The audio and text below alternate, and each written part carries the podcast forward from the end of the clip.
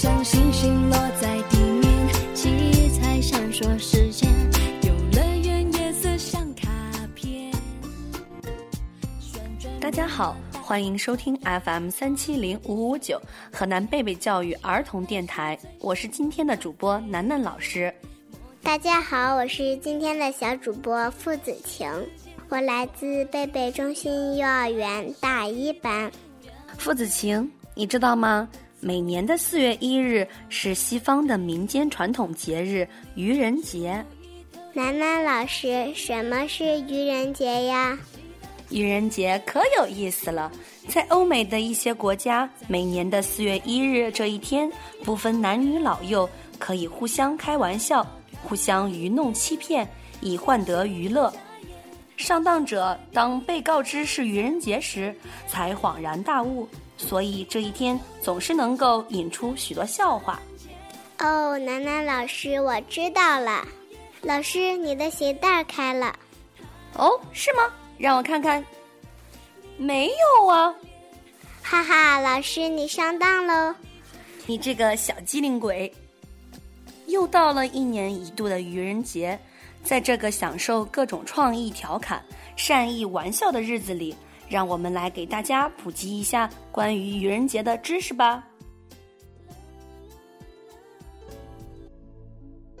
愚人节也称万愚节，愚人节的历史起源于法国。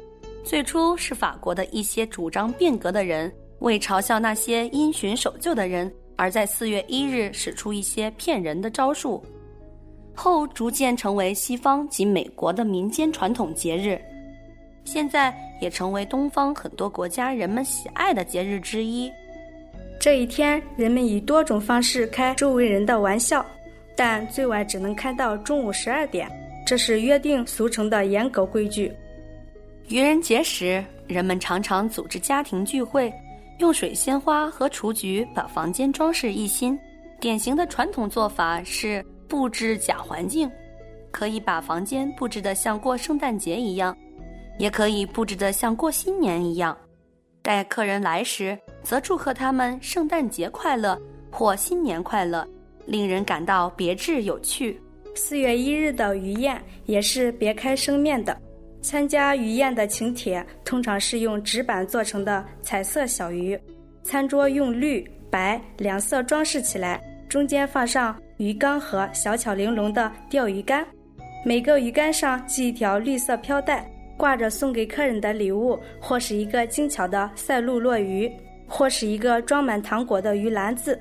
不言而喻，鱼宴上所有的菜都是用鱼做成的。不过，愚人节最典型的活动还是大家互相开玩笑，用假话捉弄对方。有的人把细线拴着的钱包丢在大街上，自己在暗处拉着线的另一端。一旦有人捡起钱包，他们就出其不意地猛然把钱包拽走。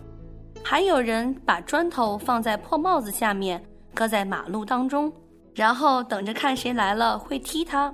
小孩子们会告诉父母说自己的书包破了个洞，或者脸上有个黑点儿。等大人们俯身来看时，他们就一边喊着“四月傻瓜”，一边笑着跑开了。总之，每逢愚人节这一天，动物园和水族馆还会接到不少打给 Fish 先生、Tiger 先生的电话，常常惹得工作人员掐断电话线，以便减少麻烦。相信大家通过我们的科普，对愚人节也有所了解了。楠楠老师，以前愚人节你有没有被人娱乐过呢？我好想听听。